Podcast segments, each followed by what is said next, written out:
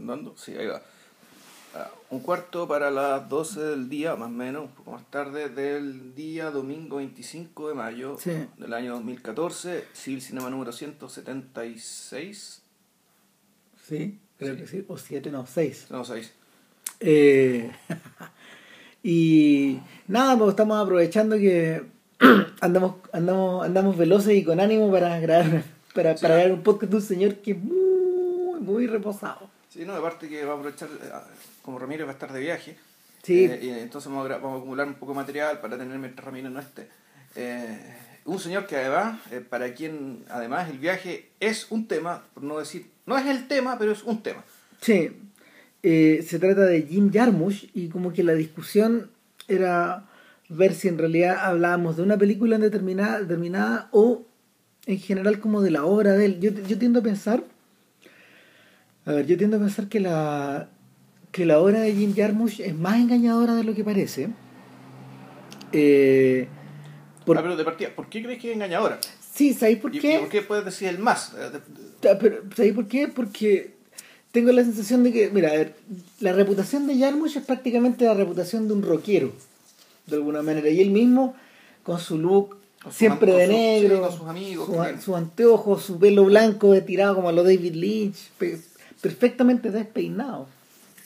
Eh, y sus amigos, tal como dices tú, eh, que van como desde, desde el finado Reed hasta, mm, no sé, hasta, hasta Bill Murray, por ejemplo. Bueno, este weón cuando joven eh, participó con un grupo de amigos y se autoproclamaron los hijos de Lee Marvin. Y para ser parte del grupo había que parecerse a Lee Marvin lo suficiente como para sospechar de que en realidad eran hijos de él.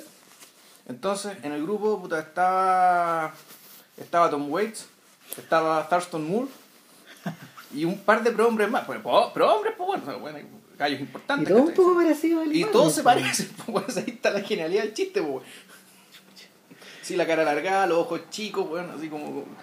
Claro, el pelo blanco. Esa cara como de mastín napolitano, pero no tan mofletudo, ¿cachai?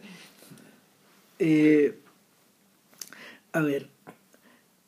Pero el punto está que, claro, o sea, eh, tiene, tiene fama rockero, tiene amigos rockeros, tiene pinta de rockero. Pero sus películas, no, sí que son películas rockeras. O, sea, No, pues. o mejor dicho, pu- puede que lo sean, o, y si no, en realidad no importa. Pero, a ver, eh, para mí las películas del sujeto, eh, me, se me quedó, con tal- me, quedó, me quedó con mucha claridad lo que este sujeto hace cuando vi a un especie de discípulo admirador de él. Un mexicano que no me acuerdo cómo se llamaba, que hizo una película que se llamaba Temporada de Patos.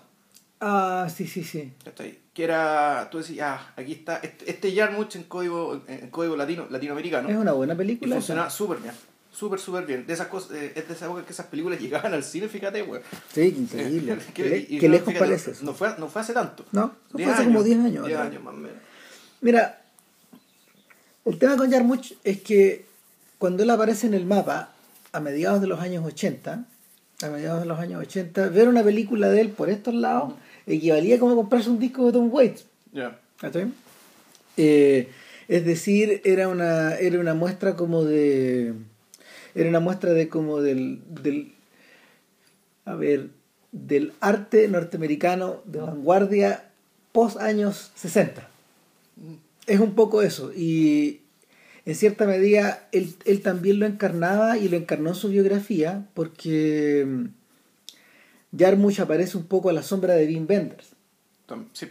De hecho, la- los rollos de material con que se filmó Stranger Than Paradise, parte de ellos era material, la mitad por lo menos, era material que había sobrado, material de cine que había sobrado, rollos de cine que habían sobrado de la filmación de El estado de las cosas Ya.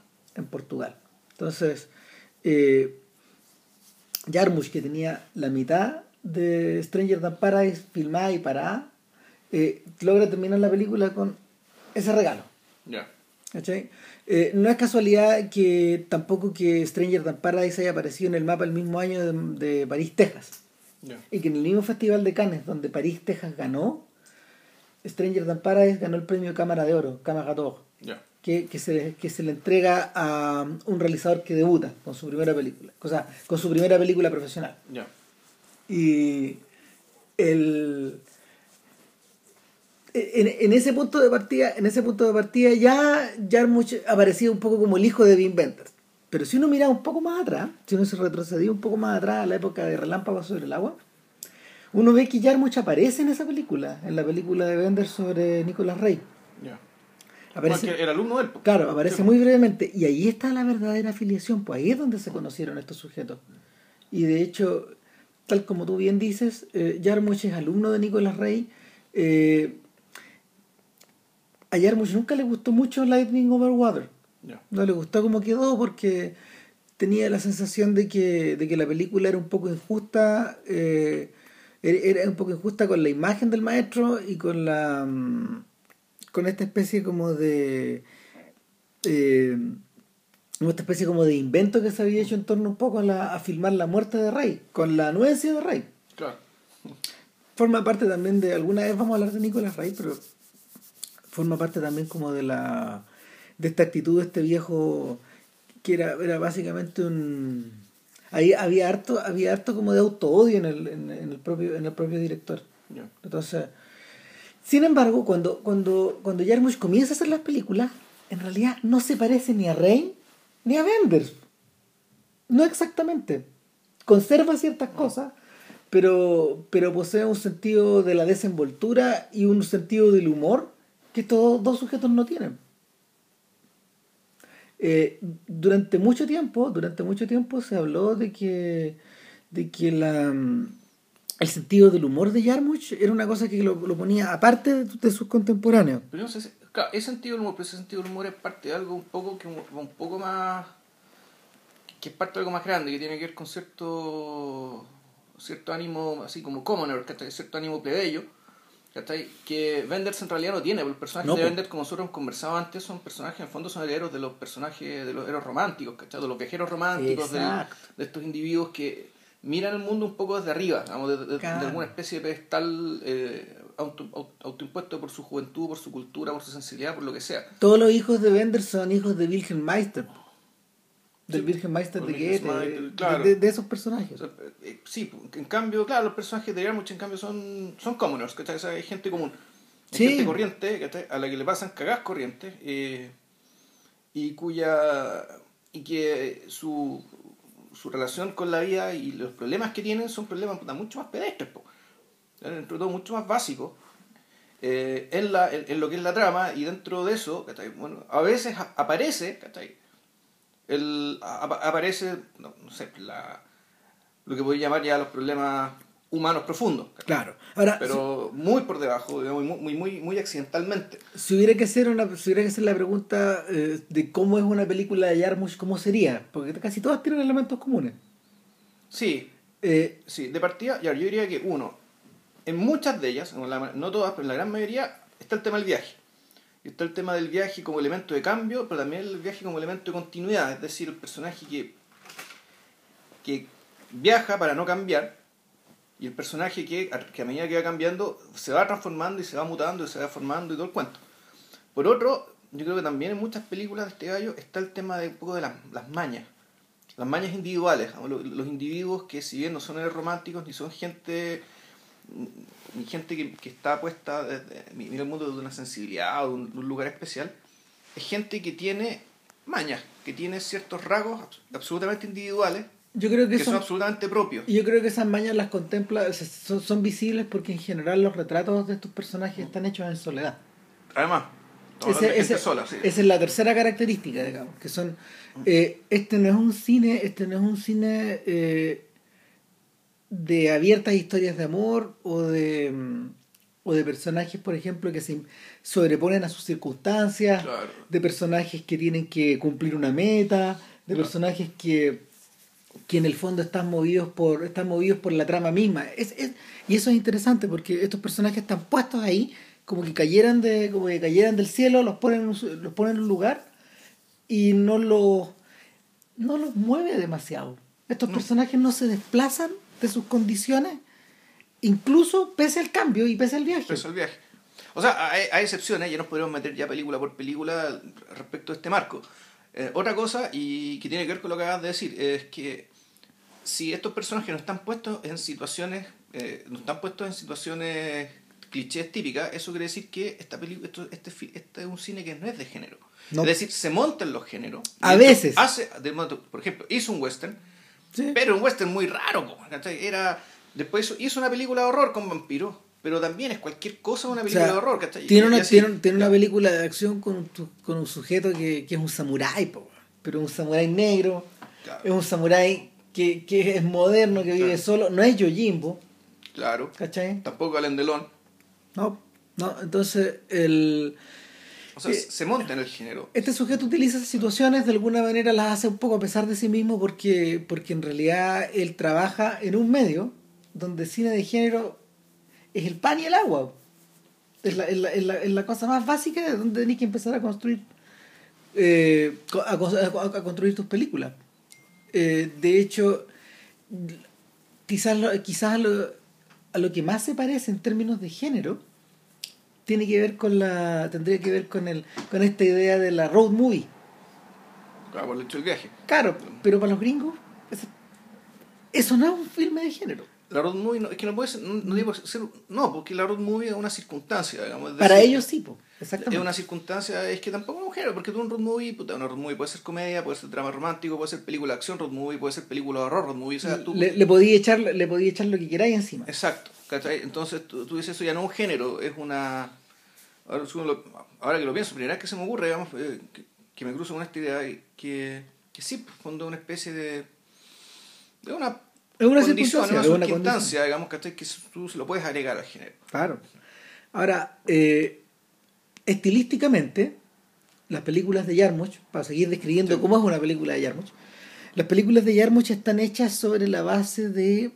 A ver, mira, Bueno. a ver, lo que pasa es que los movimientos habituales, los movimientos habituales de cámara en el cine de Yarmuch no, no existen porque sí. Yo tiendo a Claro. pensar que en general él tiene la cámara estática. Él preferiría, exactamente, o sea, no es que sea puro plano fijo como Osu, pero eh, yo diría que esa es la condición, esa es la precondición, ese es por defecto. Claro, Si no se puede, la mueve.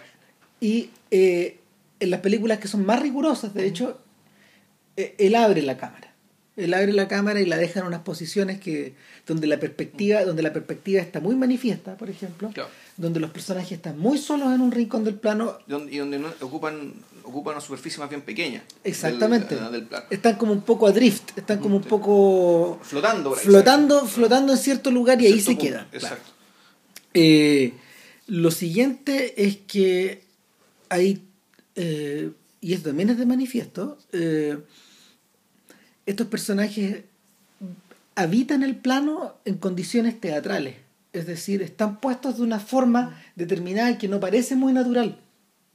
Eso se ha ido, eso se ha ido puliendo con el paso del tiempo, pero en las primeras películas, en Stranger Than Paradise, en Down by Law, en Mystery Train, en esa trilogía original, hay unos, eh, claro, tú te reís, claro, porque lo, lo, lo- los me, acuerdo, me acuerdo de la secuencia en que los tres presos eh, se, se arrancan, qué sé yo, y finalmente pillan una casa donde van a poder vivir, escondidas Claro. en un pantano. Y claro, una, tú- y te muestran la toma frontal.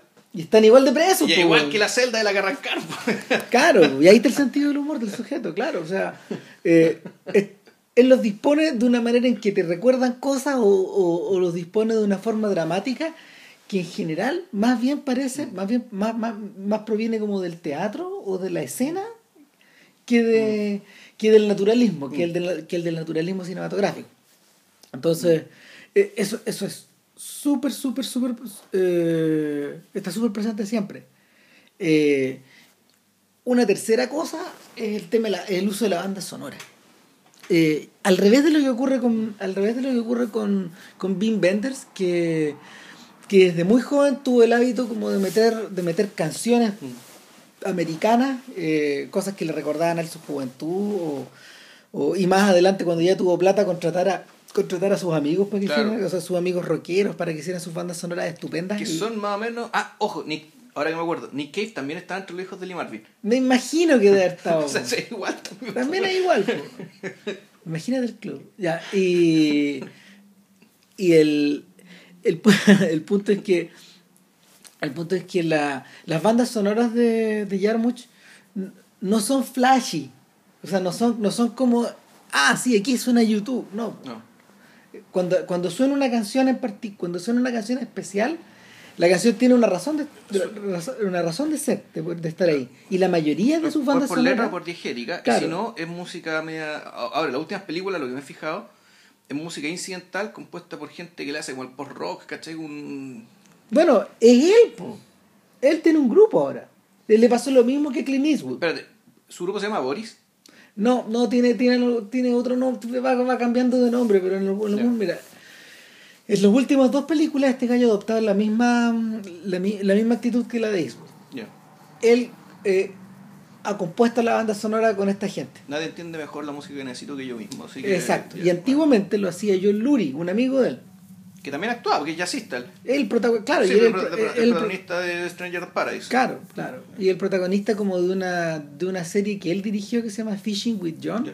Sí, porque bueno, es fanático de la pesca. Entonces, Y le debe sí. mucho a las películas de Jarmusch, po, man, porque también tiene esa forma como media como media desganada, como Como media el tipo ahí sentado pescando. como media drenada de energía y ese, ese es otro detalle que, que en general estos personajes aparecen drenados de energía y están todos un poco no te diría que están un poco muertos pero yo está- pero están un poco fundamentalmente no son personajes de acción O sea, o, o mejor dicho, el, yo tal vez yo diría de otra manera.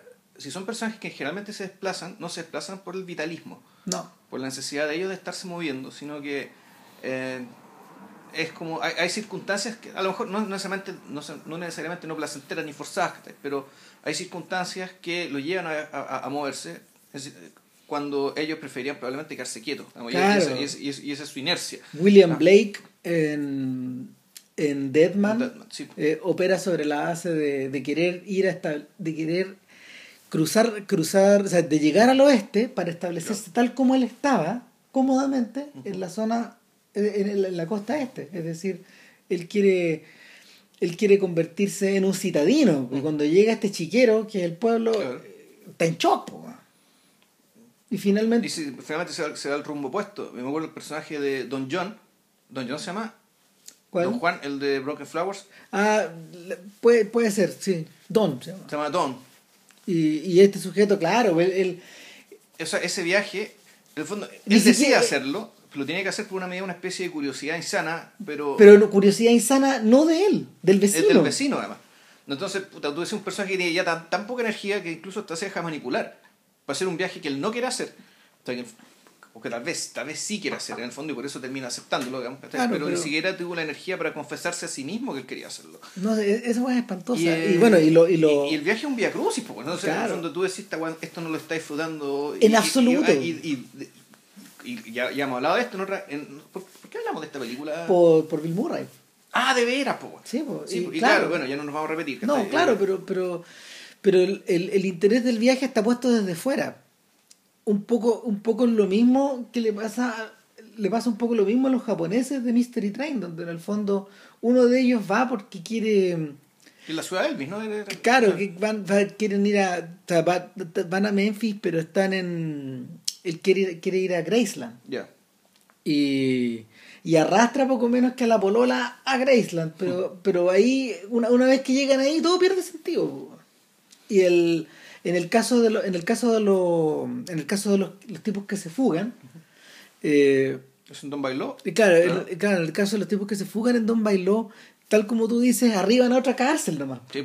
Y finalmente, finalmente, y la cuestión más tremenda es que una vez que ya dejan eso, de- dejan el lugar, lo, lo mismo, el mismo pantano se convierte en la cárcel, po. La con, con- incluyendo los árboles que parecen los barrotes. Eh, en, en Stranger Than Paradise la sensación es un poco la misma, porque ellos comprenden que ellos comprenden que que en, en- en- el, en el tránsito de llevar en el tránsito de llevar a la prima de uno de ellos que viene desde De Hungría. de Hungría a, a la casa de la tía Claro. en este ese tránsito que ellos hacen muy a pesar de sí mismos Claro. finalmente tiene, vuelven a tener ganas de verla tiempo después ellos comprenden tiempo después ellos comprenden que la gracia de haber hecho el viaje había sido ella Mm. y cuando vuelven está todo cambiado. Cuando vuelven ya no... Cuando vuelven la que está drenada de energía es la húngara. Se, se invierte la situación. Eh, yo, no, yo no me recuerdo mucho de las circunstancias del camino del samurái, Ghost de Ghost Dog. Pero, No, lo, yo algo pero lo que yo sí recuerdo de eso es que en el fondo el personaje podría haber seguido viviendo tranquilamente, de no haberse metido con los mafiosos en su casa, viviendo la vida del samurái para el resto de su vida. Claro, no, porque el punto era ese, o sea, como... Y ahí volvemos al tema de las mañas, el tema, el tema de aquello que, te hace, que hace de ti un individuo. Y en este caso, él, siendo un hombre negro, era Forrest Whitaker el, el, el actor, y que a él creo que él se convirtió en samurái porque desde niño hubo o, o un oriental o un mafioso con un código que le salvó la vida. Y él un poco como, como cumpliendo una, no sé si cumpliendo una manda, digamos, ¿cachai? O siguiendo este camino de vida que se le presentó ante los ojos, se puso a estudiar y él, él, él decidió conscientemente convertirse en un samurái. Aunque, aunque fuera negro, y eso implicaba adoptar un código de honor. Entonces, el tipo era un, era un sicario, Sí. pero que actuaba de acuerdo con su código.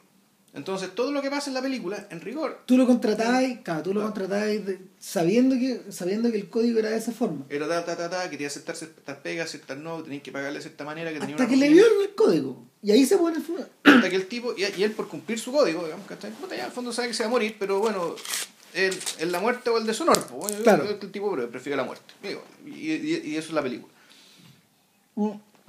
Ahora, el problema de esa película, fíjate, o sea, siendo que es una, es una buena película, es interesante, o sea, es, es, es agradable ver, es chora, Whitaker actúa, act- act- Whitaker actúa a la raja, ¿cachai? O sea, le compré todo. Pero es esa película era particularmente hondera, weón. es que ese- tenía- esa es la frontera, mira, esa es la frontera que Yarmush tiene. Es cuando, es cuando, cuando Yarmush y su y su vestón negro se cruza con el vestón negro de Wim Wenders. Entonces, puta, ahí se. Entonces, el, eh, el problema, el problema con Yarmush es cuando la onda lo atrapa. Yo me acuerdo que, yo me acuerdo que nos vi- vi- vimos juntos eh, Deadman a mediados de los 90, ¿no? No, yo Deadman la vi... ¿O la viste mucho más tarde? No, yo Deadman la vi en su época en el cine, cuando la vieron, en una época cuando todos mis problemas habían comenzado. Y la vi con mis problemas que habían comenzado. No, no la vi Ah, contigo. no. No. Puta, yo, yo la fui a ver y la odié, la odié profundamente.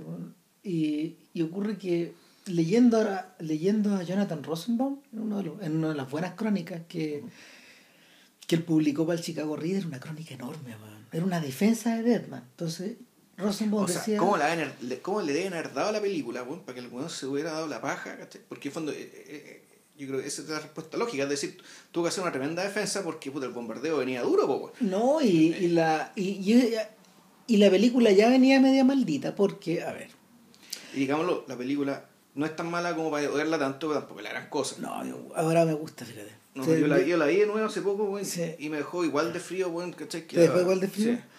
Eh, a ver, O sea, sin ser un bodrio ni No, mucho menos, nada, pero ya se me olvidó, de hecho. el, el- Ah, el momento histórico en que se hace Deadman es bien curioso, porque entiendo que, mira, no, no recuerdo si es una producción o no de Miramax, pero había transcurrido un buen tiempo de la película anterior, que era Noche en la Tierra, ya. que- de la que ni hemos hablado. Que tampoco es la gran cosa. Tampoco es la gran cosa, ¿no? Si son- esa es la época en que Yarmuch anda medio perdido, esa es la época en que Yarmuch anda ondereando pesado. O sea, es, es tondeando y... que el tipo, es que, sé que no es eso. O sea, en, en el que en algún momento este weón tuvo que dar el salto al cosmopolitismo. ¿Cachai? Que igual le interesó. Bueno, y lo que, lo pa- tomó, digamos, lo que pasa, lo que pasa es que, a Pero ver, entró a los tropezones, pues. La mayoría, mira, la mayoría, y aquí, aquí- y aquí hay que, aquí hay que hacer como una especie de una, especie de aparte, pero ocurre que la mayoría de estos artistas, en algún momento, y coincidió que fue a finales de los 80, todos hicieron el salto al cosmopolitismo. Lo hizo Tom Waits, lo hizo Laurie Anderson, lo hizo Lou Reed, lo hizo. Todos saltaron, lo hizo, lo hizo David Byrne, ¿te acordáis de los discos de salsa de David Byrne? Yo no escucho discos de salsa, así que no sé si Entonces, se o sea, discos de salsa. lo- lo lo- claro, lo que ocurre es que después de. Em, Muerta. Mira, ¿sabéis quién, lo, ¿sabéis quién lo explicó muy bien? Lo explicaba bien Kim Gordon. Lo explicaba bien Kim Gordon, que también pertenece a este mundo. Este grupito, sí. Claro, eh, y, y que se parece un poco a Lee Marvin.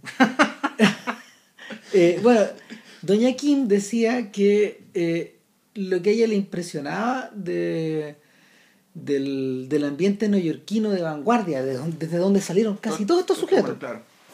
Eh, Porque digámoslo, a ver, también un poco de biografía. El, este weón ya mucho de Ohio, pero se instaló en Nueva York a los 17 años. Muy así que joven, él- igual él- que él- todos ellos. Él es un, formado, un New Yorker, digamos, formado en, New- en Nueva York. digamos. Claro, entonces es gente, Sí. es gente como Michael Stipe, es gente como Patti Smith, gente que rápidamente cambió, cambió la cambió el provincianismo de dónde venían para por la ciudad. Claro. y el llamado de esa ciudad era muy heavy y al mismo tiempo, y a, eso iba, Kim Gordon describía que el lugar donde ellos vivían, que era, que era el, a ver, era el, era el lower, era el lower east side creo. Ah, igual Manhattan. Eh, no, si vivían en Manhattan, si vivir en Manhattan no era costoso porque vivir en Manhattan era peligroso. Ya. O sea, estos gallos vivían en, uno, en unos edificios que estaban cerca de... o sea, lo- lo- los jóvenes Sonic Youth vivían en, una, en unos edificios que estaban cerca de, una, de unos galpones... eh, de unos galpones y aserraderos cerca del puerto. Entonces era muy peligroso O sea, estar ahí. la agua estaba desindustrializada ya. Completamente, completamente. Si este- eh, el, el Nueva York de finales de los 70, el O Nueva sea, York lo que de... contaba James Cohen en su documental este que... Eh, exacto. sí. Es que, que James Cohen también pertenece También a es ese de ahí, también es de ese. Claro, entonces, eh, todos ellos en algún momento comienzan a hacer arte, de- arte en esas circunstancias y la cosa cambia a mediados de los 80. Y lo que, y lo que viene ahí es o, o, o te mm, o te abre a las posibilidades, por ejemplo, de la world music, como le ocurrió a Ah, David Byrne, sí. o te o te mm, o te unes al grunge y o, o que, que- no es que te unas al grunge quedas inmerso en esta cosa y te fichas Te circuito, ¿no? y, y te fichan los, los sellos grandes, No. claro. O entras en el ámbito de la distribución internacional. No tenéis mucho remedio. No. Porque, porque todo se dirigió, todo se dirigió imperceptiblemente hacia allá. No, claro, aparte que me imagino que con el fin de la guerra, en algún momento cuando termina la Guerra Fría, se te abre un, se te abre un mercado nuevo, además.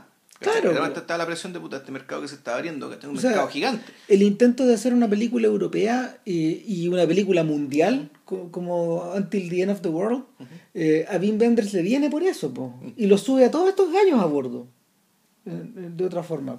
Con desastrosos resultados. Es que eh, O sea, lo en- que yo vi en la era versión, desastroso. en la versión Claro. corta es desastrosa. La versión larga, la versión larga está ok. Ya. Está ok, es una, decente es una película decente, pero hablamos de una serie en el fondo, porque, porque él la estrenó como serie, una serie de tres capítulos que dura como seis horas y media. Pero son tres capítulos, Son- son ya, separados. Son, tres películas. Son tres películas. Entonces, eh, y es una, es una se puede incluso hasta bajar por internet en esa en esa mm, en esa configuración. Y eso está ok, está, está bastante decente, no es genial ni nada, pero se parece un poco. Night on Earth viene a ser la versión en pequeñito de eso. Ya. Estas Sí. historias de taxistas que están en distintos lugares del mundo y que no tienen conexión entre sí. Yo me quedé con la sensación una vez que una vez que la vi de que Jim Jarmusch estaba un poco atrapado en el cine de, en el cine de los episodios. Y él tiene tres películas episódicas. Una es Mystery Train, que en el fondo son Son, son tres episodios en que, que en el fondo tú avanzás por los tres episodios para darte cuenta al final que es una pura una historia. por historia. Claro. En Night Pero, pero es que ahí, bueno, claro, ahí el episodio es la forma, pero puta, había una intención. Exacto, era distinto. Es, distinto. Y Eh, Coffee and Cigar también es otra cosa. Eh, eh, es que y eso eso eso es que eso eso surgió por otra por otra sí, por no, es una cuestión que fue sacando del tiempo. Eran cortos que él fue sucesivamente acumulando en rigor. exactamente todo lo, todo el todo el material que no se no se metía en las películas quedaba en los cortos finalmente y eh, entiendo que hay como tres o cuatro cortos antiguos y como tres o cuatro cortos nuevos o menos y y quién los junta Claro. y, y claro y Night, on Earth está un poco al medio porque esa sí que es una película Episódica. episódica eh, efectuada con un punto con un cómo se llama con una Hay un, hay un pie forzado. Hay un pie forzado, claro.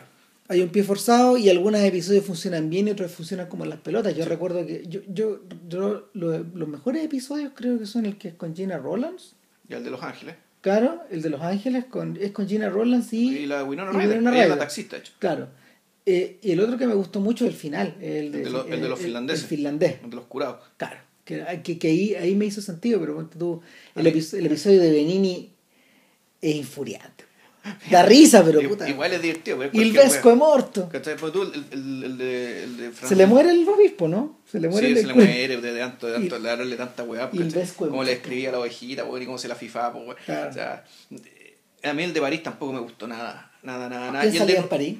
El de París, la Beatriz Dahl, con un Ah, actor negro, con un actor negro que era de Costa Marfil, creo, Ya. o algo así. El taxista era negro y llevaba la Beatriz Dahl, y la, Beatriz- la Beatriz Dahl estaba completamente loca, weón. Weón. Verdad, verdad, verdad. Ahora me acuerdo. Y el de Nueva York era más o menos divertido, tenía ciertas cosas. Era con, creo que era Despósito, Juan Giancarlo Sí, Espósito. él era el taxista, ¿no? No, eh, yo creo que el taxista era Armin Müller. Armin Millerstahl. Armin Pues sí, tenías razón. Era que él era. Él Uy, era nos acordamos. No, alemán. Si te acordás, pues es que en algún momento el, el taxista se pone, andaba con dos flautitas y se pone a tocar la flautita, ¿cachai? Porque era, era, era artista de circo. Entonces Espósito decía, pero ¿qué weá estáis tocando? ¿Qué es esto, weá? Entonces, a a mí eso era bien, no sé si impresionante, pero era llamativo el hecho de mostrarte en esa escena la, y lo que es la diferencia cultural, es decir, esta gente que realmente no se conoce y que como en Nueva York se cruza gente weón, que viene de cualquier lado del mundo y, y pasan estas weas, pues, ¿cachai? O sea, Claro. Ahora, esa etapa multicultural de Jarmusch fue bien corta porque, porque cuando entras a Deadman es otra wea. De otra wea, claro. Claro, Deadman tiene. Y esto es lo que le, esto es lo que le impacta, le impacta a Rosenbaum. Deadman tiene la. El, ¿Cómo se llama? La presencia de ánimo y la actitud de una película muda. ¿Cachai? Claro. Y, y, y eso es súper evidente. Eh, de hecho, si. si es, es- es extraño que Jarmusch no lo haya rodado en 1.33 en el formato de la academia, porque como que a eso, a eso, a ese formato cuadrado se prestan esas, esas imágenes. Y de hecho, el, el, contra- el contraste extraño que es un, casi no es una película en blanco y negro, es como una película como en Media sepia, weón, en un color sepia, café, eh, sí. claro, en, en sepia y marfil. Sí. Eh, eh, eh, son esos, son esos los colores. Y, y cómo se llama, y el la, el- el- la, mm, la estructura misma de la película, que es un viaje como, es un viaje que va desde la historia hasta la prehistoria, Claro, que es una especie- sí, como, son como estos cuentos de Borges, ¿cachai? De- de- Claro. de- de- del, del, del tipo que, del tipo que se convierte en gaucho o de, la, o de la mujer inglesa que se vuelve india, ¿cachai? es una, claro, es un, es relato en regresión, Sí. ¿cachai? Que es todo lo contrario de lo que implicaba la de lo que implicaba eh, la voluntad de progreso que tenía esta gente. Sí. Finalmente lo que hace el protagonista, lo que hace Blake, lo que hace Johnny Depp en la película, eh, es eh, Ir a contracorriente. pues, ir a contracorriente, es como... eh, Es como el juez, el juez Roy Bean. En algún como- momento el juez Roy Bean, pero es un caso él distinto. también se pone regresivo. En algún momento se pone regresivo cuando se da cuenta que lo que se llama progreso, puta, en realidad es, es un saqueo, son bandidos pero con más recursos, ¿cachai? Lo que los vuelve más peligrosos. Claro. Entonces, pucha, bueno. Entonces, bueno, el, el, el- Y, el, el punto es que el personaje, eh, es lo interesante, y ahí eh, uno podría decir, tal vez el interés de la película está en eso, que el personaje de Blake es un personaje bien vacío. Entonces, por lo tanto, la regresión hacia, hacia, hacia lo salvaje eh, se muestra completamente desnuda. No mediada, no cruzada y no perturbada ni por una personalidad fuerte, ni por un discurso, ni por un discurso potente construido, digamos, por este por algún, por un individuo singular, ¿cachai? Si en realidad volvemos al tema, este es un cualquiera. X. Es un cualquiera, es un X, es un, intercambiable, es un fungible. Eh, que, que entra en este camino y claro, con el, el- el- y tal vez, y es el recurso, no, us- no usamos personajes singulares porque aquí lo importante es un proceso. Y el proceso, para que se vea en toda su desnudez, tiene que, no tiene que estar perturbado por una personalidad fuerte o por un individuo construido de una manera potente, digamos, o autoconstruido, autoconstruido de una manera, eh, ¿cómo decirlo?, ilustrada. Claro, y la, la ironía y el humor ahí vienen desde el, desde el lado de, de- desde el lado del ¿cómo se Y hay un llama? indio que hablaba pura weá. Del, del indio, claro, porque el, el indio finalmente, a ver, en su época, en su época yo me acuerdo de haber visto, de, de haber visto gente que incluso le, le, le gustaba esta idea como media culturosa que tenía, como que tenía el indio de, de, de- de asignarle a Blake un significado. Claro. Porque el indio aparece ahí, el, el indio es un, el indio es un el indio es el sujeto que lo salva. Ya, claro. Pero lo salva, y este, este es el plot point, lo salva porque en el fondo él cree que es William Blake el poeta. Porque el indio algo estudió y algo aprendió de los blancos. Finalmente, eh, el indio es una figura media trágica ahí. A pesar de que uno lo. Y eso es una cosa interesante, a pesar de que muchas de las escenas de él donde, donde él aparece de- de- derivan hacia el humor y hacia el absurdo, el indio es la figura más trágica de la película. Porque el. Porque el, el, el sujeto. El sujeto está. mm, eh, a ver, ¿cómo, cómo ponerlo, ¿cómo ponerlo bien? El sujeto. Probablemente el sujeto es la, es la persona más culta en la película, la persona que está más informada de ¿Quién? eh, El indio. mundo occidental. Finalmente, el Claro. indio es una persona que está invadida. De alguna manera, de alguna manera el indio, el indio está poseído por esta cultura occidental que él no puede tener. Claro. ¿Cachai? Y, y finalmente la fidelidad que le tiene a esta cultura y la obsesión, la obsesión que, la obsesión que el, que se le, las obsesiones que le despierta esta cultura, lo terminan matando, lo terminan liquidando. Sí, bueno, es como, volvemos al tema, es como Borges, que, que, como que cruzara las dos historias, ¿cachai? La historia del, del, del visigodo, ¿cachai? Ostrogodo, no me acuerdo qué carajo era, ¿cachai? que, que se va a pelear por los romanos porque el tipo queda obnubilado, ¿cachai? Por la belleza de la ciudad de Rávena. Claro. ¿cachai? De las construcciones simétricas, ¿cachai? Puta, y la historia de la inglesa que se vuelve india, digamos, ¿cachai? Aquí lo que hizo, lo que hizo ya fue cruzar las historias, ¿cachai? Uno va hacia un lado y el otro quiere seguir hacia el otro. Exactamente, y, tiene, y hay un punto de contacto. Claro. Y el punto de contacto no se produce, no se produce en la historia, sino que se produce en el trasmundo. ¿Por qué? Porque el indio de alguna manera, para poder generar este, para poder generar este contacto, eh, lo tiene que hacer con un muerto. Y, y, y, y este, este es un tipo que está muerto caminando. Es un dead man walking. Y, eh, y hay, y hay dos hay dos hay dos hay dos apuntes interesantes ahí de hecho. La idea de la idea de la idea de este William Blake como una especie de zombie que, que atraviesa el- el- la, la segunda mitad de la película como un zombie. Y en el fondo la mano que la mano que mata la mano que apuña que, que empuña la pistola perfecto es la del muerto no es la de él. Es la de este es la de este espíritu que está poseído de alguna forma. Sí. Bueno, también está, uno puede decir esto, la película se llama Deadman, es el muerto. Porque, bueno, el, aquí podemos colgar de la idea de la definición que tenían los griegos del ostracismo, ¿cachai? Que, que si te sacan de tu comunidad, era peor que la muerte. Sí. O sea, cuando, morir socialmente es morir. Es morir. Entonces, puta, claro, este es un personaje que en cierto sentido ya cuando abandona, a- abandona a su gente, su comunidad, este, este chiquero de mierda aquí, pero que el chiquero se va a convertir en algo, y todos lo sabemos que ese chiquero se va a convertir en una ciudad importante, o algún, algún pueblo, qué sé yo. Pero bueno, él lo deja.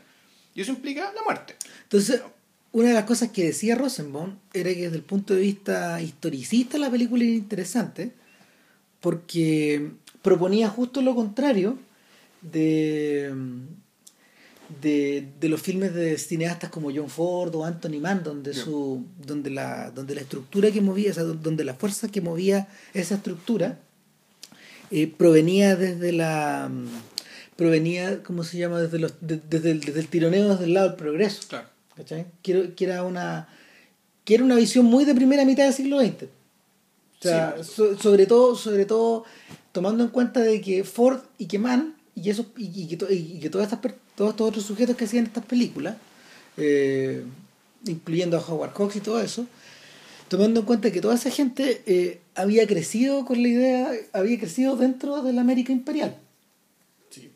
son hijos de son hijos de Teddy Roosevelt finalmente son hijos de son hijos de esa América de, de la América de Woodrow Wilson de la que de, de la que sale ganando digamos en la en la, en la primera guerra entonces esto era esto era la inversa esto era la inversa y justo en un momento histórico que era un poco que era, que era, que era, que era, que era tal como tú decías, posterior a la caída del muro de Berlín, eh, con la... Esta película llegó acá en el 98. Es del ¿no? 96. Es del 96, llegó, llegó dos años tarde. Claro, sí, llegó unos dos años tarde. Entonces, el...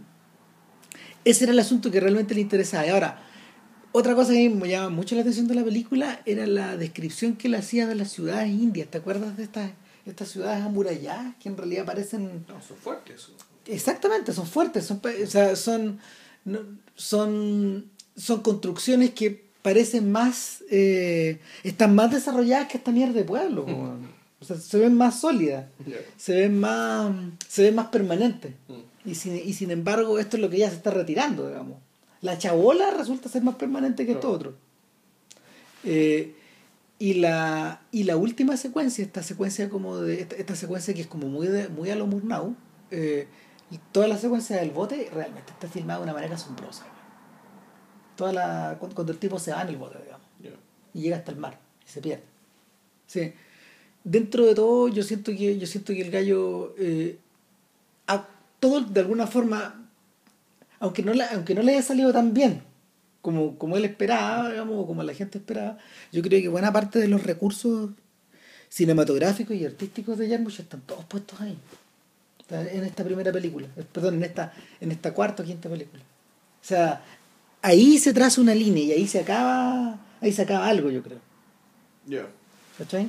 Desde de ahí, para, desde ahí para adelante las, las, las, las películas de Jarmusch no podían ser sobre cualquier cosa. y de hecho cuando uno piensa en, en, en, en Coffee and Cigarettes, la primera, la primera sensación que uno tiene, la primera sensación que uno tiene es que en realidad eh, ¿cómo poder, cómo, sea, cómo poder contrastar, digamos, la, la tremenda grandiosidad con que el tipo se, se, se obnubila en, en Deadman versus esta versus estas estructuras tan cagonas, tan chicas, tan tan despojadas de, de Coffee and Cigarettes. Y resulta que Coffee and Cigarettes es mejor película. Yo también creo lo mismo. O sea, es brillante. Y la y, el- y, el, y, la, y la progresión de los episodios, que son realidad, real- realmente, realmente qué se dice en los episodios, a veces no se dice casi nada, weón. A veces son Hay uno desencuentros. que ver, claro, uno tiene que ver con el tema de la fama. Claro, tú que está. Que creo que habla Kate Blanchett con su hermana no famosa. claro. Que ella hace los dos papeles. Sí, Eh, está otro muy divertido, donde está Iggy Pop con Tom Waits. y que es un poco sobre lo mismo también. Tiene que ver un poco con eso, pero y, y, y, y lo divertido es que Iggy Pop es un tipo puta, dentro de todo bien simpático, bien divertido. Y que Tom Waits, un cascarrabias, ¿cachai? Que, que- que incluso en sus movimientos se ve cierta ame- amenaza de violencia. Claro. Eh, y era muy divertido también hablar del tema de los cigarros. Bueno, ahora puedo fumarme uno, dado que lo dejé. da- Dame un cigarro. Sí, sí puedo fumarme uno. Total, total, dejé el cigarro, así que pues dame uno. Pues, bueno. Y, un- y un huevo, todo el rato sobre eso. El huevo es sobre eso. y Entonces, claro, eh, y hay otros que ya las que ya ni me acuerdo. mira, a mí, yo a mí el que, Y el último inolvidable, el que no se me borra ese, el Claro. último, el de los, el de los dos viejos. el de Tesla. Claro. No, esa weá, esa weá está increíble. De hecho, de hecho, probablemente ese pedazo de cine yo creo que es el más asombroso de toda la filmografía de Jarmusch. Sí, también de- de- debe ser, claro, debe ser el, el mayor logro, la, la Sí. mayor capacidad, el, el momento en que este realmente filmó lo infilmable, como dice Calo. Claro. Eh, debe, debe ser eso.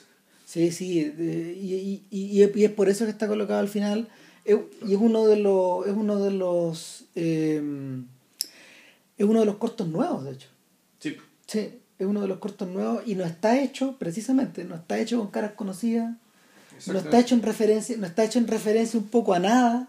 Está como flotando ahí, es como una especie de es como una especie de asteroide que está Es flotando una en inspiración este- súbita que le llegó a este weón o algo. Seguramente. Porque tampoco parece parte de la grabación de alguna otra película. No, no, no. No, es muy increíble. Eh, de hecho, véanlo ahora ya. De hecho, sí, debe estar en YouTube, ¿no? Sí. Sí. Sí, debe estar. Debe estar yo no sí. preocupaba a buscar, pero debe estar. Y Y me pondría en aprieto decir por qué es tan increíble, ¿cachai? Pero hay algo, ha- hay una, bueno, digámoslo de una carrera, digamos, ¿cachai? Pero para que la gente lo vea, hay, ahí lo que se produce una conjunción entre una, es como la subi- el, el súbito momento en que una conversación se vuelve seria, realmente seria y casi por accidente. Sí. Cuando dos personas están hablando de una rivalidad y hablando y hablando y hablando, de repente se empiezan a meter en, no sé si decir en territorio desconocido. Pero un territorio donde las cosas ya se vuelven, se vuelven inseguras por, por, el, por el hecho de conversarlas. Y no tiene que ver necesariamente con temas personales profundos, No. complicados, profundos ni privados, ¿cachai? Pero sí con, con pensar aquello que no pensaste y que si fuera de otra manera, tu mundo completo podría cambiar. Entonces están en e- están, ese es el tono de la conversación entonces, y en algún momento se, se produce una conjunción de silencio, música, un ruido y lo que se está conversando y, y el efecto de dinamita. Eh, es, y, es tremendo. y- y claro, y ahí estamos, ya, ya estamos en las antípodas, por ejemplo, de los de los, de los protagonistas de, de Stranger Than Paradise, que en el fondo, pese a, pese a, con- pese a estar, pese a estar obligados a convivir ahí, estos dos amigos, eh, la tragedia que ellos tienen finalmente es que con todo lo que se conocen, no, no, no están como, están como suspendidos, están como achatados, están como, como claveteados en la tierra. digamos. Entonces, el, no poseen la libertad estos dos viejos. Claro, no, y, y, y, y, el- efecto que produce este corto de Cigarettes, en cierto sentido, no sé si está copiado, pero un logro muy parecido al que logró eh, Alexander Payne con el último corto de, del De en París, París, yo te amo, claro. París yo te amo. O sea, el esto de que una persona común y corriente, por el hecho, en el caso de ella, por el hecho de cambiarse de ciudad, Empieza a pensar cosas inusuales. Empieza a pensar cosas, se da absolutamente su rutina y volvemos, volvemos, volvemos a encontrarnos con que empieza a pensar aquello que incluso hasta puede ser peligroso para su autoimagen, para su vida tal como la conoce. Ujú. Y, y lo mismo. Sí, yo, yo sí tiendo a pensar que no, no me extraña que ambos sean cortos, porque yo tiendo a pensar que... Es muy difícil sostener eso. O sea, una película de eso, armar una película, para lograr eso, Claro. eh, pues, se puede lograr. ¿cachai? Se, se puede lograr. eh, pero luce mucho mejor así. Claro, yo me acuerdo, por ejemplo, de esta película de Kiarostami, eh, la, la tercera de la trilogía de, del terremoto. Eso es. Eh, ¿Dónde está la casa de mi amigo? Detrás de los olivos. Detrás de los olivos. La se llama La vida sigue, se llama. la Claro, en Detrás de los Olivos cuando se cuando se reenactúa algo que vimos en La vida sigue, Claro. que es cuando uno de los personajes llega a llega a una casa, llega a una casa que se le cayó toda la muralla, y está está la casa parece una casa muñeca, porque arriba tú ves todos los todos los muebles y todo, y hay un sujeto arriba y un sujeto abajo y empiezan a hablar y, y uno le pregunta al otro, bueno, ¿y qué pasó acá? No, lo que pasa es que eh, todo quedó así porque estábamos en el matrimonio. Y ahí empieza a contar la historia de una boda que se estaba realizando justo el día del, terremoto. Del terremoto, ya. ¿Y qué es lo que pasó después? Porque hubo invitados que se murieron. Otro, otro, otra, mm, otra gente, otra gente se arrancó sus casas, otra gente se quedó ahí. Entonces empiezan a, empiezan a contar la historia y la historia, la historia deriva, deriva, deriva, deriva y, y finalmente eh, forma un mundo por sí misma. De hecho, en cuando, cuando Kiarostami la filma, cuando, cuando Kiarostami filma el relato de la persona en el viento nos lleva, en el, el viento nos lleva, no, no, no el viento nos llevará, en, el, en, en la vida sigue, eh, el esqueleto de ese relato para todo detrás de los olivos. Y, y finalmente te da, la, te da la sensación de que el episodio creó una película completa. Sí. Bueno, yo voy a tener que hacer trilogía porque yo creo que solamente estoy detrás de los olivos, olivo, de hecho. ¿No has visto la otra? Yo creo que no. Va. No, puede ser, puede ser que sí. Puede ser que la segunda, pero ¿dónde está la casa de mi amigo? Esa no la he visto. Ah, la de los niños. Sí. La de los niños que hacen la tarea. Eh, y nada, po. Eh, algo, algo pasa en Jarmusch después, algo pasa en Jarmusch después de que... Y es que Ah, porque después de Deadman, ¿qué filmó? después de, no, pues después de Deadman filmó Ghost Dog, creo. Ah, después filmó Ghost Dog, ya. Y, y después de eso, después de eso viene después de eso viene Coffee and Cigarettes. Que es como en 2004. Ujú. Y Broken Flowers en 2006. Claro, y, y hay una hay una cosa que, que Jarmusch ha, estado, ha mencionado bastante seguido en el último tiempo y tiene que ver con que cada vez es más difícil, eh, él dice que parece una letanía, pero de verdad cada vez es más difícil llevar adelante esta clase de proyectos donde, porque él no gasta mucho, pero no genera mucho. Tampoco genera mucho. Y, y ya y viendo las últimas dos películas, aquí, luego la, la buena, y aquí hay mucho de buena onda. O sea, los amigos, realmente los amigos bueno, que hacen la película. Su, su comadre Tilda Swinton, su comadre John Hurt. Y los múltiples amigos que está teniendo, que, que imagino que se está haciendo en las distintas partes del mundo, ¿cachai? Porque eh, las últimas dos películas al menos parecen, no, no es antes la misma película, pero parece como que sea con la misma gente. Son extremadamente minimalistas.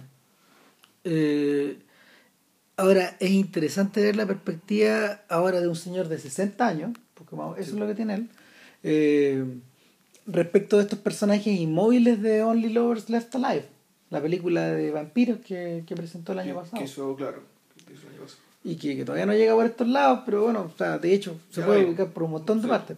Y, a ver, eh, Only Lover Last Alive es una película sobre- es una película de vampiro, pero de unos vampiros bastante particulares. O sea, él, él mismo en alguna parte dijo, sí, que esta, esta gente esta gente bebe sangre, como otros como otros comen carne, Ujú. o otros son vegetarianos, o otros Sí, pues la diferencia es que son inmortales. Claro, y ese, esa, es la, esa, esa es la gran diferencia, digamos. Entonces, el, y, que, y que en el fondo ellos se desplazan por el mundo hablando de los zombies, nosotros, Claro, los no vampiros son los zombies. claro, y, y su manera como de medir el tiempo y por lo mismo tiempo, por la, por de la misma forma de medir su soledad, de medir, de medir los periodos en que están acompañados, de, de, de observar sus relaciones, son completamente eh, atípicas y están desperdigadas.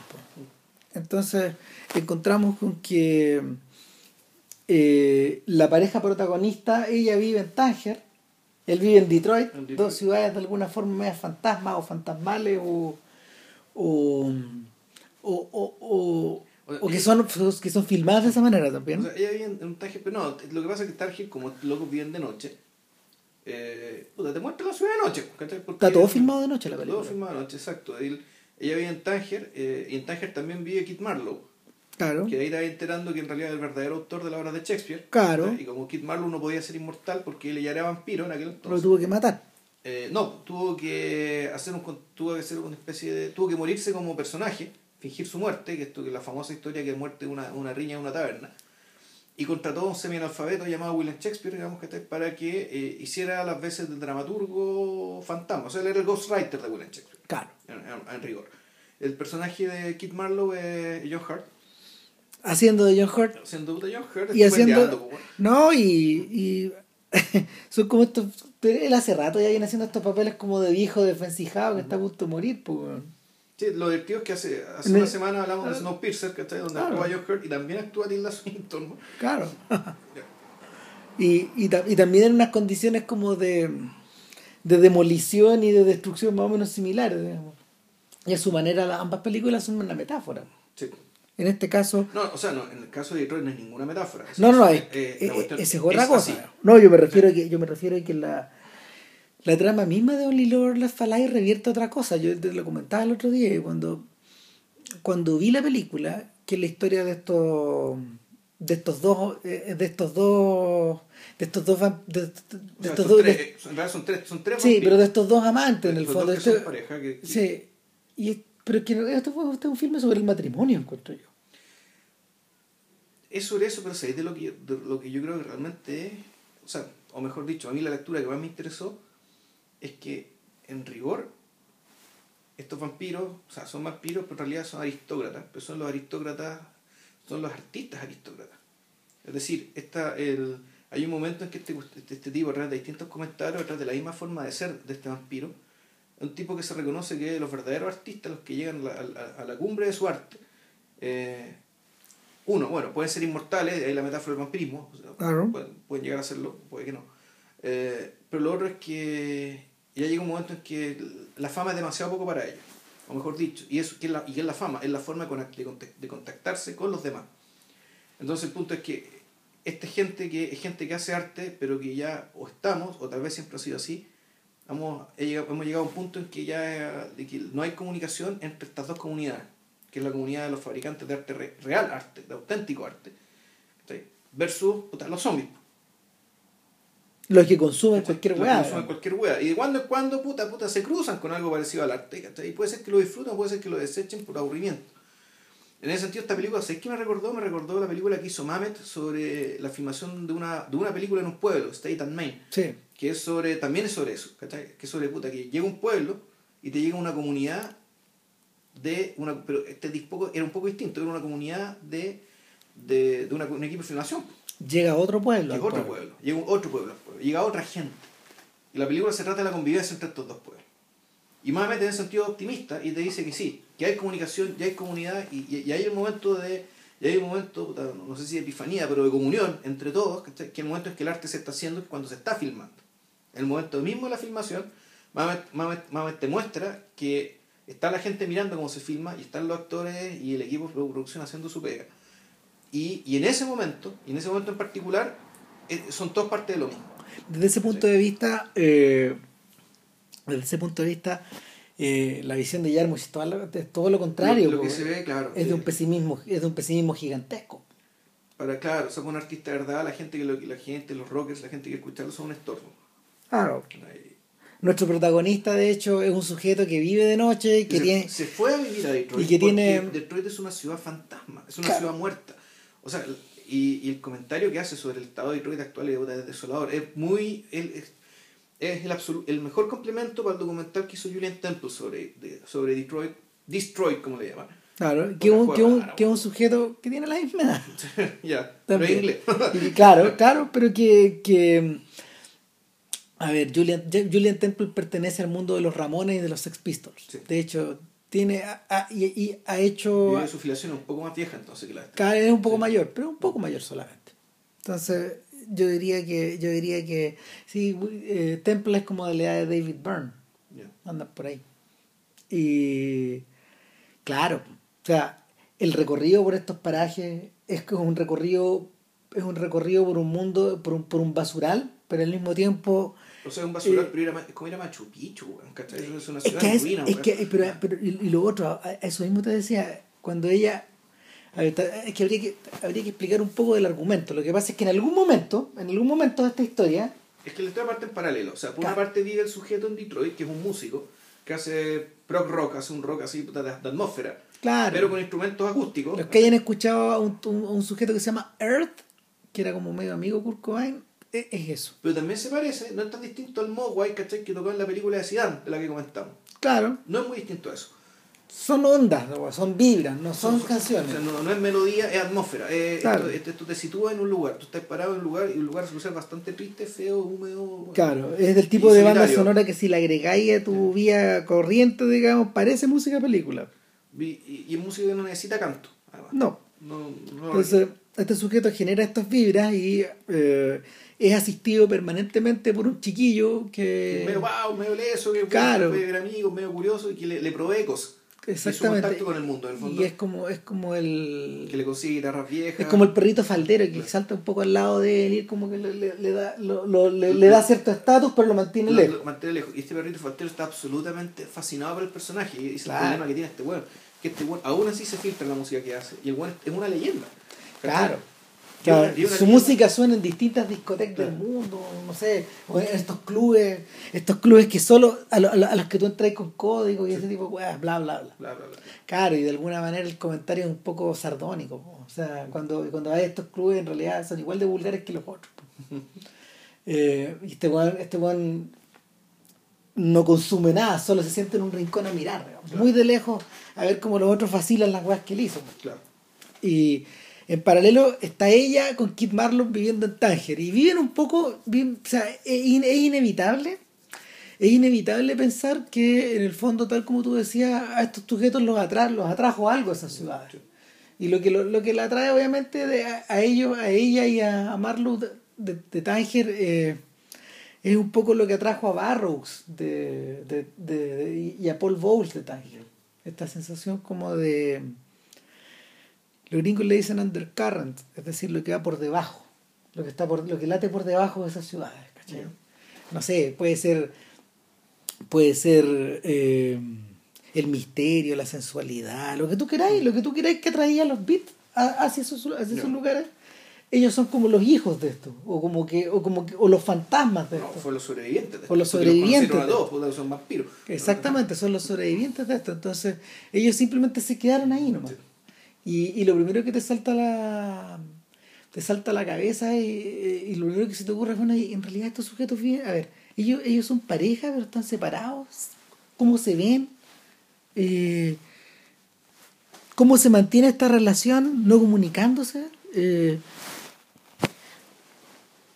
finalmente, finalmente tú terminas por entender que, tú, tú terminas por entender que, que sí son pareja, Sí. que sí se quieren, digamos, y, y, es- y es ahí donde, es ahí donde me- a mí me aparece el segundo motivo de la película. po. Si tomamos como motivo este, este tema como de la, la relación del artista y, la su sociedad. Su público. ¿no? Claro. eh, y yo te contaba que Jarmusch lleva muchos años junto a Sarah Driver, que es otra cineasta. Y yo pensaba, de hecho, que había harto de autobiográfico acá.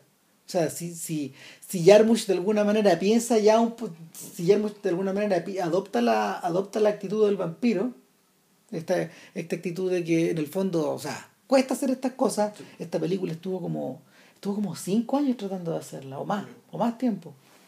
Y de hecho, demoró como un año y medio en encontrar distribuidor americano, weón. O sea, llega a ser un poco ridícula la situación, pero, pero la película se presentó, le fue bien en los festivales y nadie la compró. Demoraron cualquier cantidad en estrenarla. Entonces, Estados Unidos está convertido en Detroit, weón. Exactamente. Entonces, bueno, y esa es la idea que este weón tiene. Y, y, y el otro lado de la autobiografía es que el, tal, como, tal como en Broken Flowers, el, la- el filme antepenúltimo, tal como en Broken Flowers, eh, esta película está dice, inspirada por Sada Driver.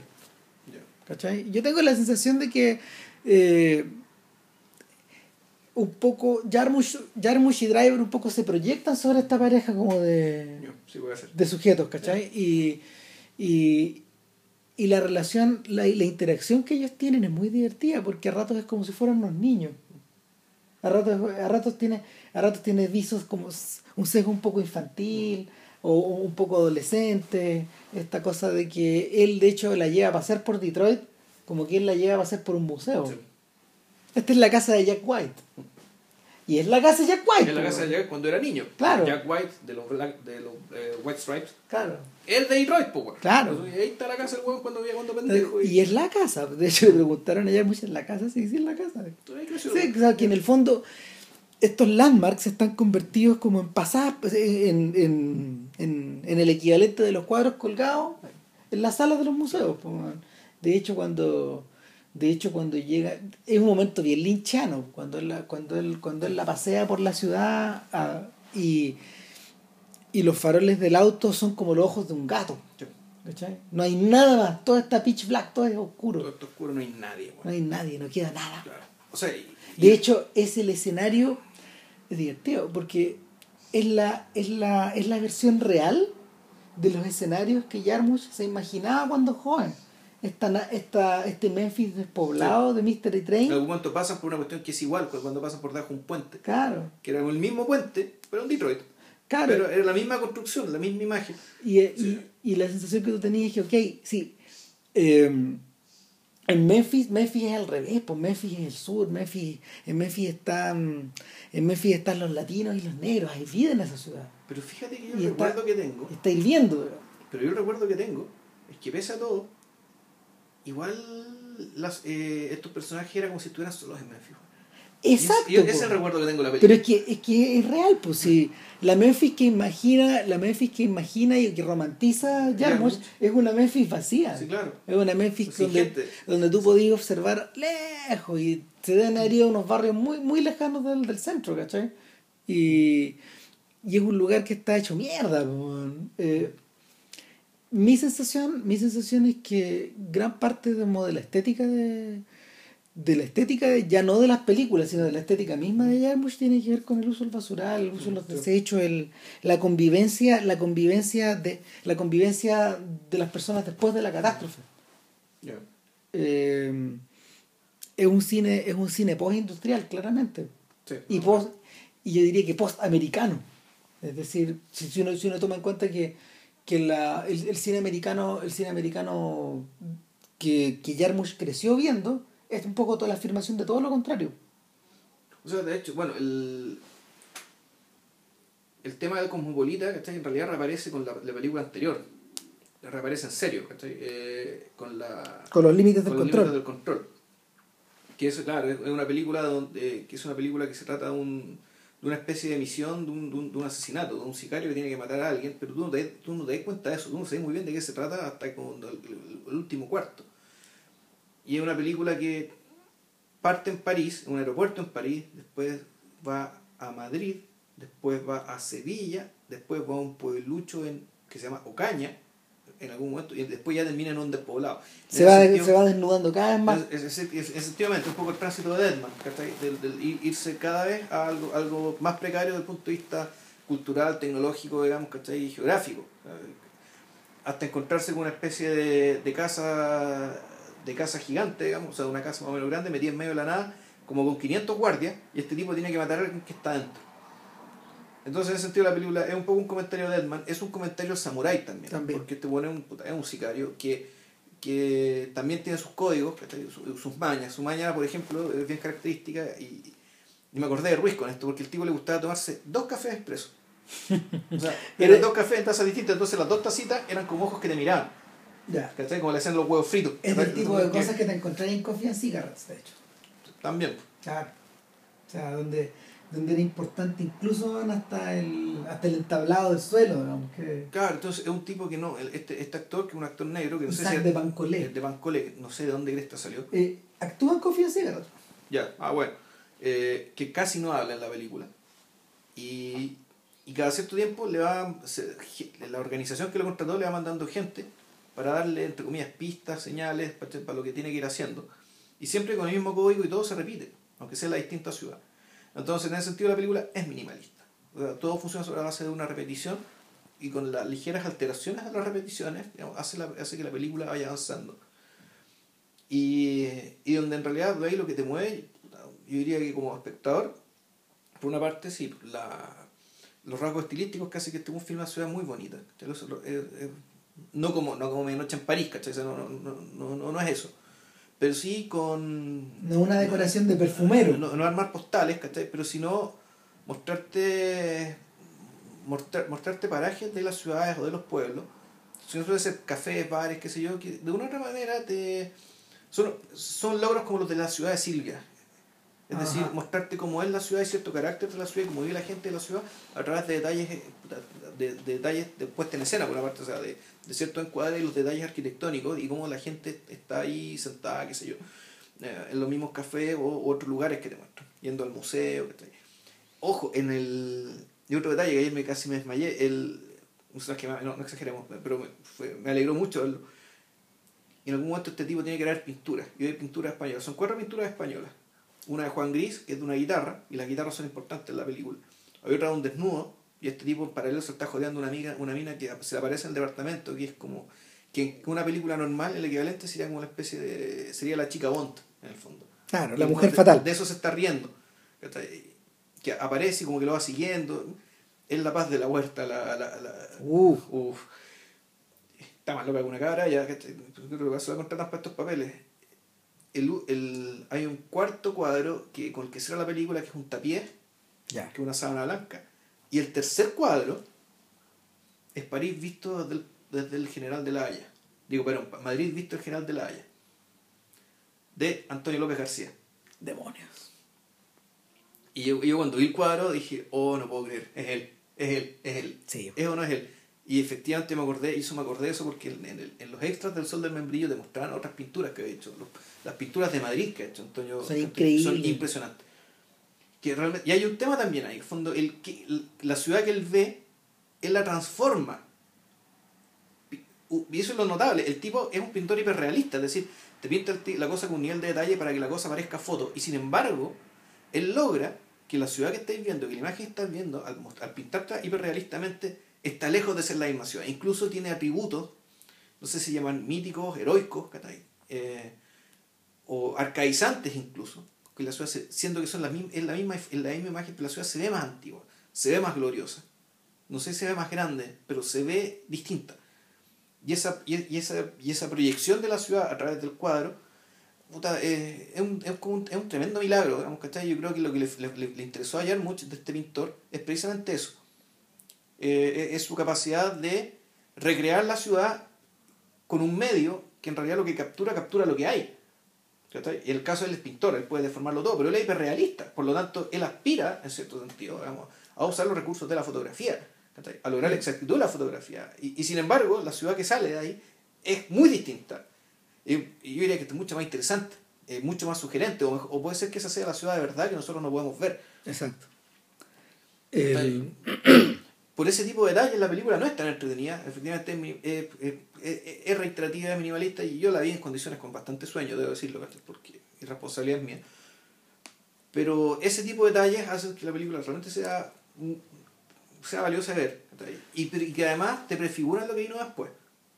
Es decir, el, el, el asunto este del cómo... Del, que, que, no es solo cosmopolitismo, el rebote, en distintos lados. El, rebote del, es el rebote del cosmopolitismo, porque esto es un poco al revés es, desplazarse es desplazarse al desplazarse de noche y al no mostrar al no mostrar el desplazamiento porque lo único que vemos del desplazamiento son las tomas del avión nocturno donde hay gente dormida. Exacto.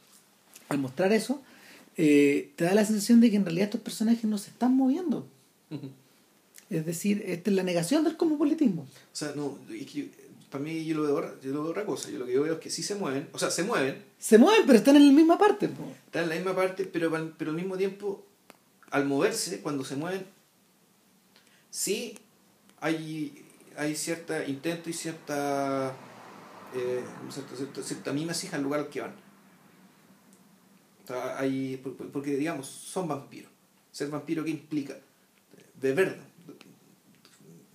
Es chupar sangre, pero también es absorber la energía de lo que, del, otro. Del, del, otro y del, y del lugar al cual, al cual vas.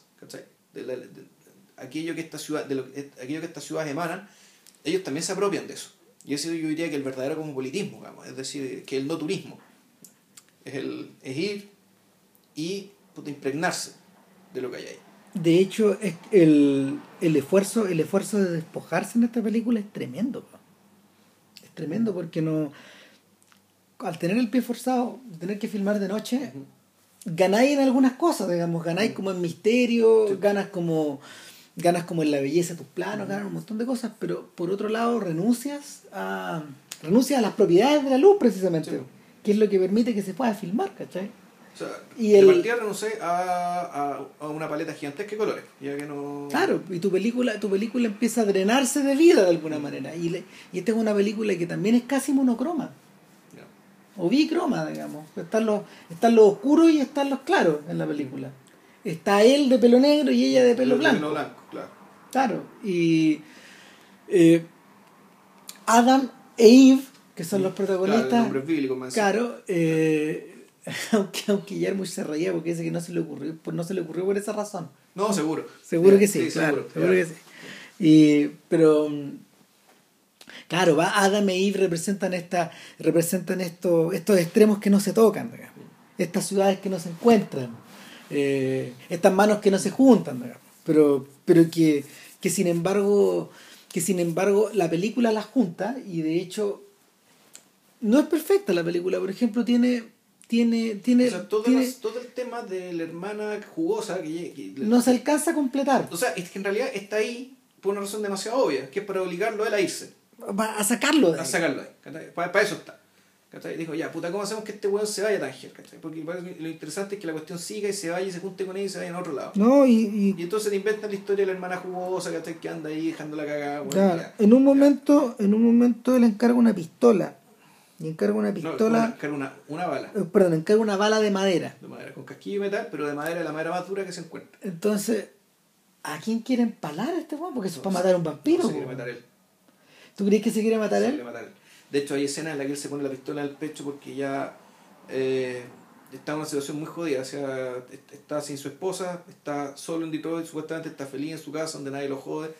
O lo joden muy poco a preguntarle por la música y él no responde, él compone. Le tocan el timbre, le tocan, el timbre para wearlo, que saben que vive ahí. Que vive ahí. Te una leyenda, pero él no, no, no, no, veía algún momento ya era tío. Él, si en el fondo, ser inmortales no descansar. Ese es el punto es no darse tregua. Es no descansar, o sea, vivir para siempre el peor tormento que te pueden dar. Entonces, para él es complicado. Ella lo sobrelleva muy bien leyendo libros y tiene una actitud más positiva. Si es como un montón de parejas donde está el buen depresivo y la, y la niña más o menos tira para arriba, digamos que está Volvemos al tema de Jarmusch con Sarah Driver. Claro.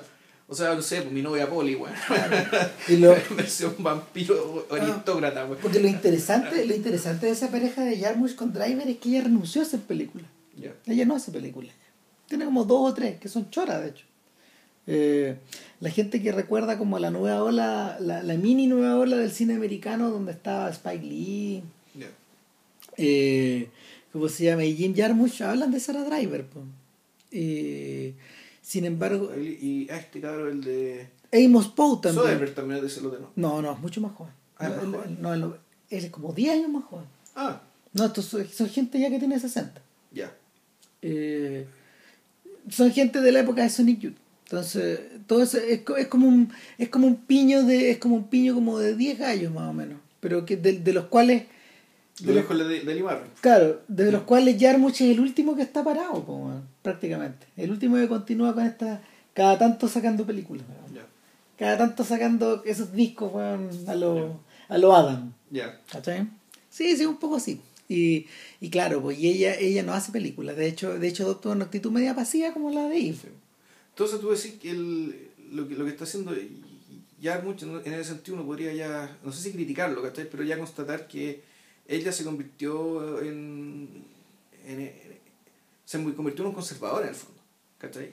En, en, en el sentido de que ya es, un, ya un señor mayor para, eh, que, vio, que vio como el mundo cambió hacia una dirección a la que él no le gusta que no puede hacer mucho al respecto, ¿cachai? Pero que al menos le concedo, ¿cachai? Que no se, no se mareó con la nostalgia y no empezó a recurrir a la nostalgia ni a las glorias pasadas, ¿cachai? Puta, para lidiar con esa incomodidad. Es un poco parecido al caso de Lou Reed, porque toda la gente cuando habla de Lou Reed y buena parte de los homenajes que se le hicieron por todos lados, ah, Satellite of Love, eh, Heroin, eh, y la gente se acordaba de sus canciones, y Perfect Day, todas las que tú queráis, pero eran puras canciones antiguas. Reed, ah, el trayecto de Reed es bien curioso porque, porque y, es un poco parecido al de estos vampiros, de hecho. Eh, Reed de alguna manera fue eh, convirtiéndose en alguien de necesidades cada vez más esenciales, más esenciales, más esenciales. Y él prácticamente dejó de grabar discos pop cuando hizo Ecstasy, el año 2000, con el disco con el que vino a Chile. Lo que viene después son cosas muy curiosas. Pero él siguió componiendo, creando música y todo el cuento. El disco que sacó después es un disco doble de Tai Chi, de música para Tai Chi. Es un poco parecido a la música, cumple, cumple, la misma función que esta música, que estos drones, que, esta, que, esto, que estas vibras y que estas ondas que, que, tiene la música de Adam. Qué divertido, porque el personaje, el, el, asesino de, de, los límites del control, hacía Tai Chi. Claro, era parte de su disciplina, era demostrarle igual también era hacer cierto arte marcial y moverse, ¿cachai? qué sé yo. Ya. y, bueno. y la está un poco eso, ¿cachai? Y por otro lado, por otro lado hay un disco en vivo donde hay unas improvisaciones que son como son como de jazz rock, tú, no sé, pero, pero tampoco tienen voz. La gran excepción es una cosa que se llama Lulu, que es el, este, este, disco que hizo con Metallica, que no salió muy bien y que, y que finalmente corresponden a cosas, a, un proyecto, a proyectos medio parecidos que, que Tom Waits hace con un dramaturgo que se llama Robert Wilson. Y, y, era música para la escena finalmente. O sea, el, el mismo, el mismo Reed adoptó un poco esta cosa como de echarse para atrás nomás, de, no, de no seguir apelando al de no seguir apelando al pasado y de irse por una línea propia. Una línea propia que fuera absolutamente esos discos casi, casi esos discos te los puedes bajar, pero comprártelos es muy difícil. No, son muy difíciles de encontrar porque yo creo que no está tampoco la idea de. No está tampoco la idea de. ¿Cómo se llama? De. de, de, venderlos masivamente con el nombre de él. Y nada, eh, al principio pensábamos que íbamos a hablar de los vampiros, pero en realidad hablar de Yarmuch en, en total hacía más sentido, yo creo. O sea, sí, pues, es una carrera que, es una carrera también interesante donde casi no hay, no hay, no hay grandes pifias, No, no, hay películas enteras que no diga puta, que bodrio, ¿cachai? Eh, eh, todo, todo interesante, todo es fecundo y además hay estas cosas en común, hay elementos bien reconocibles los que se, que se van haciendo evidentes, otros se van descubriendo, claro. que no es tan obvia. Y le recomendamos harto que vean la última película, sobre todo la última película. Sí, si, si tienen tiempo, vean los límites del control también, si también tiene su gracia, pero la yo creo que lo realmente interesante está, está en la última. Sí, y es interesante también ese esfuerzo, ese esfuerzo que siempre ha hecho por la depuración. Mm. Eh, que pese a todo lo que Wim Wenders diga que le gusta a Osu, Jim Jarmusch, se, Jim Jarmusch se parece más sí, no, y de hecho al japonés. La, eh, en cierto sentido, Jarmusch y Wenders están haciendo carreras semi paralelas, han hecho películas parecidas en periodos similares. Claro. Y Jarmusch le está sacando la cresta. Sí, de todas maneras. Sacando la cresta en términos de calidad. No, Ben, ben, está bien encajonado. O sea, Jarmusch encontró la libertad apelando a, gestos cada vez más pequeños, cada vez más, cada vez más fragmentarios, cada vez más de él. Eh, en ese sentido, la mundialización por la que, por la que por la que apostó Wenders finalmente lo terminó convirtiendo en un cineasta americano, que, que, que era justo lo que no tenía que hacer. Y uno más o menos malo. exactamente, porque lo terminó convirtiendo en un cineasta americano del montón. Eh, hay algo que o sea, ahí ya nos salimos un poco del tema, pero porque ya estamos cerrando, pero, pero eso es súper evidente en una película que se llama Don't Come Knocking, que la coescribió con, con Sam Shepard. Sam Shepard, sí. Claro, porque Sam Shepard en esa película habla de él, o sea, está hablando de, de, los problemas que tiene él, pero, pero Benders lo está enmarcando siempre en una, en una, en una, en una perspectiva y de una forma que en realidad no te, está mirando fuera el texto. Y esa película en rigor es la película hermana de Bronx Flowers. Se tratan de lo mismo, casi en la misma época. Y sin embargo, una, una es, un Via Crucis espantoso, macabro, pero muy bien hecho, muy sentido. Y esta otra era cualquier wea, Sí, pues como era cualquier Está, lo, lo, más bello que tiene es la, es la fotografía de Fedon Papa Michael, pero El mismo Papa Michael terminó eh, convirtiéndose para el lado de Alexander Payne, ahora trabaja con él, digamos. Las cosas buenas que de eso quedaron en Nebraska. Ya. Otra road movie. Ah, bueno. ya. Ya, cerramos y para la próxima semana no sabemos qué es lo que viene. Eh, yo te sugiero, eh, lo que pasa es que me bajé de Deal. Va a ser la trilogía. Ah, ya, pues. The Deal, The Queen y Special, The Y Special ah, Relationship. Special Relationship. O sea, la trilogía que hizo Stephen Frears sobre, bueno. sobre Tony Blair y, Y sobre Gran Bretaña. y Gran Bretaña, digamos, entre los años 95 y 2003, más o menos. En realidad es Tony Blair y Morgan, Peter Morgan. Exacto. Claro. Nos Ya, vemos. Que estén bien. Chau. Gracias, chao.